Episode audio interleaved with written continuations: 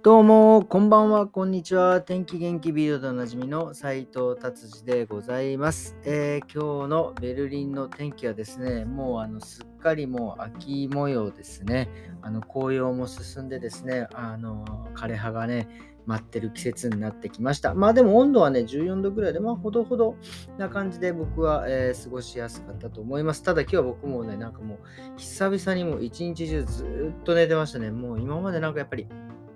飛行機のフライトも長かったし、まあ、日本行ったりとかでもなんかね、ちょっと寝ては起きて、あ、ここどこどこだったみたいなね、あのあの別にそんなね、あの孫さんみたいなビジネスマンではないんですね、あの起きたらアメリカだった、起きたらどこどこだったっていう、なんかそういう状況ではないんですけど、まあなんかね、なんかあのやっぱりこう、いろんなところで、こう、なんていうんですか、時差ボケもありましたからね、睡眠がなかなかしっかり取れてなかったんで、今日はすっかり寝かさせていただきました。そしてですね、まあ、あの久々にあの NHK のですね、オンデマンドでですね、あの NHK スペシャルじゃなくて、なんか特集をね、見てね、もうもう楽しかったですね。あのまあ、ちょっとだけでも話、ざっくり話させていただくと、なんかやっぱり、あの蘇生蘇生実験っていうんですか？いわゆる心肺停止した人を、えー、と心臓を、えーもう一度動かしてですね酸素を回すというような蘇生にですねもう命を懸けたなんかねロバート・コニッシュさんっていうね、えー方のお話でですねやっぱこの方ねすごくもうもう小さい頃から優秀でもう飛び級飛び級で17歳で大学卒業して22歳で博士号を取るとかねもうとにかくすごいんですけどもうなんかもうこういうこういう方はもうなんかあれなんですかね。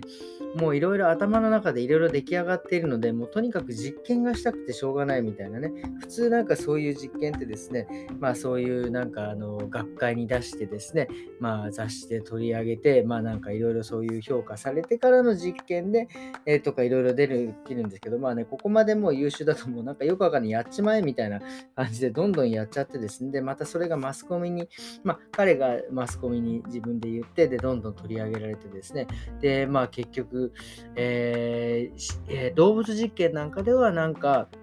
一旦あ脳死したというかなく、えー犬をですね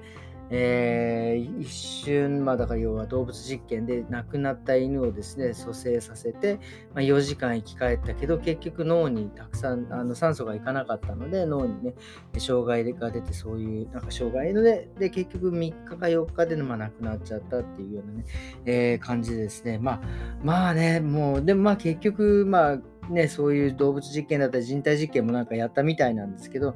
結局ね、えーその成功することはなかったということなんですよね。えーただやっぱり、えーとまあ、彼、まあ、そういう実験の中でその血液中の中にね酸素を入れるといいとか、まあ、その心肺一回その心臓が一旦止まらせるけどその血液を循環させるなんかそういう機械だったりとかね、まあ、彼はなんかシーソーみたいな感じでいろいろ手動でやったんですけど、まあ、け結果そういうなんか皮肉なもんですよね。その蘇生はできなかったですけど、それを使うためのなんか実験、えー、と道具だったりとか、その血液に何々を混ぜ、ヘルモビル、なんちゃらずにま混ぜるとこういいとかですね。なんかそういうことが、まあ結局彼の功績にはね、あの学会とか通してないのでならなかったのですが、まあそういうふうになったということでですね。そして最後、晩年はですね、もう何をしたかというと、なんかカエルカエルが なんか、カエルのジャンプ、カエルにをトレーニングさせてですね、なんかあのカエルのジャンプ大会に、えー最後30年ぐらいね、えー命を注いだというような感じでございました。まあね、本当あのもう何がすごいってこと NHK のこの取材力とか、もうなすごい素晴らしいなと思って、本当ね、もうあのテレビっ子の僕としてはね、もう本当 NHK 最高です。本当ぶっ潰さないでいただきたいです。はい。ということで、ちょっと長くなりましたが、えビルド行ってみたいと思います。えビルドですね、今日はですね、えーと、まあ、宝くじがね、当たった方のお話ですね、170万ドルを獲得した。まあ、えー170万、そうですね、まあ、なんか結構いろいろこの宝くじ当たった方はですね、まあいろいろ不幸なことがあって、まあ60ユーロをかけてですね、それが何か分かりませんが、僕ね、これロトってね、あんまりやったことがないので、あの何が正解でどういうふうにしたら当たるのかちょっとよく分かりませんが、まあこの人はね、170万ドル当たってですね、もう一気にその、今までこう病気とかね、失業だったりとか、まあ大変であったんですが、今はもうね、家を買ったりとかですね、そういう余裕ができて、非常に喜ばしいという話になってますが、まあこれ日本とかだと、こんだけの宝くじが当たると、なんかあのマニュアル本みたいのもらえるんですよね、確かね。それでマニュアル本見て、まあなんか何が書いてあるか僕よくわかりませんが、まあだから、あの当たったことを公表しないとか、もうこの場合公表されちゃってます。から、名前は出てないですけどね、だから公表しないとか、なんかそのお金の使い方なんかがね、マニュアルに書いてあるみたいで、まあとにかくなんかこういうので当たった人ってね、なんかその、ね、あの、えー、ですか、不幸になった人たちがね、たくさんいるんですね、えー、この方にはですね、バイエルの方らしいんですけど、えー、ならないでいただきたいなと思っております。はい、そして今ね、ベルまたエネルギー問題ですね。えっ、と、ドイツのね、あのやっぱ電気もですね、相当やっぱりもう節電しなきゃいけないというのは、まあまあもちろんわかるんですが、今ね、なんか僕、ちょっと、えー、最近ちょっと夜ちょっと出てないんであれなんですけど、あの光のね、祭典がベルリンで、この時期ね、えー、夏の終わりかなんかいつもあるんですけど、そのブランデンブルグ門になんかアートの光を当てて、なんかこう、何ですか、動き出したりとか、まあ、あのドームのところにね、あの光を当ててとかっていう光の祭典があって、これ結構すごい綺麗ですね。もう見応えがあって、結構ね、あの、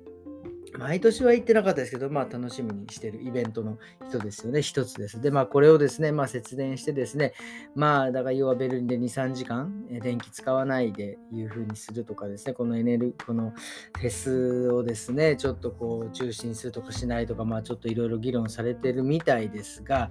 これはね、やっぱりあの、なんて言うんですかね、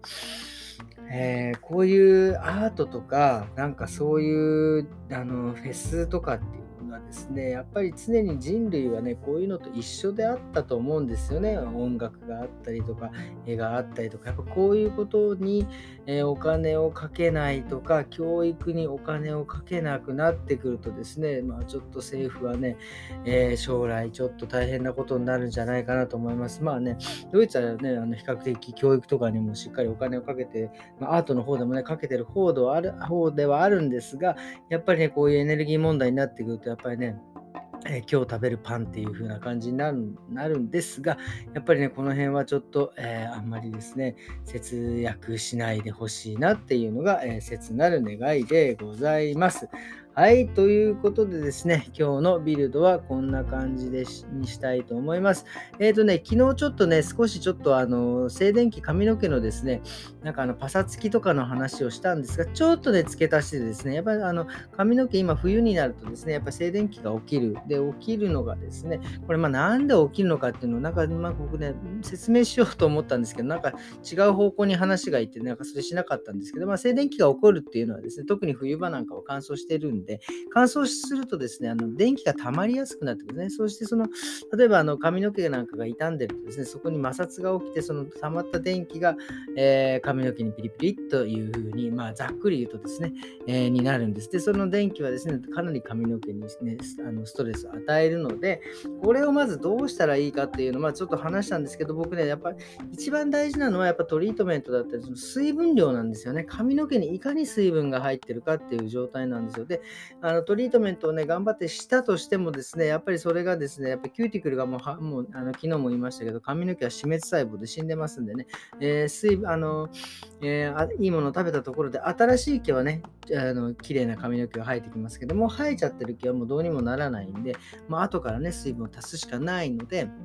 やっぱりそのキューティクルを大事にするっていうのは、えーと、まずあの水分トリートメントそれからあのヘアオイルだったりとかね、えしっかりするっていうことです。それでさらにもうちょっとあの静電気が起き始めてるところにですね、もう広がっちゃってるじゃないですか。それをですね、また櫛で溶かすですね、それまた、そこでまたね、えー、摩擦が起きて静電気が起きますんで、ちょっと広がってほわほっとなったらですね、もうとにかく、えヘアクリームだったりとかですね、ヘアオイル、流さないトリートメント等をですね、こうつけてですね、つけてから溶かすっていう風にしていかないとですね、あのパサパサになったから溶かしてまたあのね、静電気を起こしてどんどん壊れてしまうので、そこはね、ちょっと気をつけてほしいなということを昨日言おうよと思って忘れたんで、今お伝えいたしました。ということでですね、今日はこんな感じで終わりにしたいと思います。えー、それではまた明日。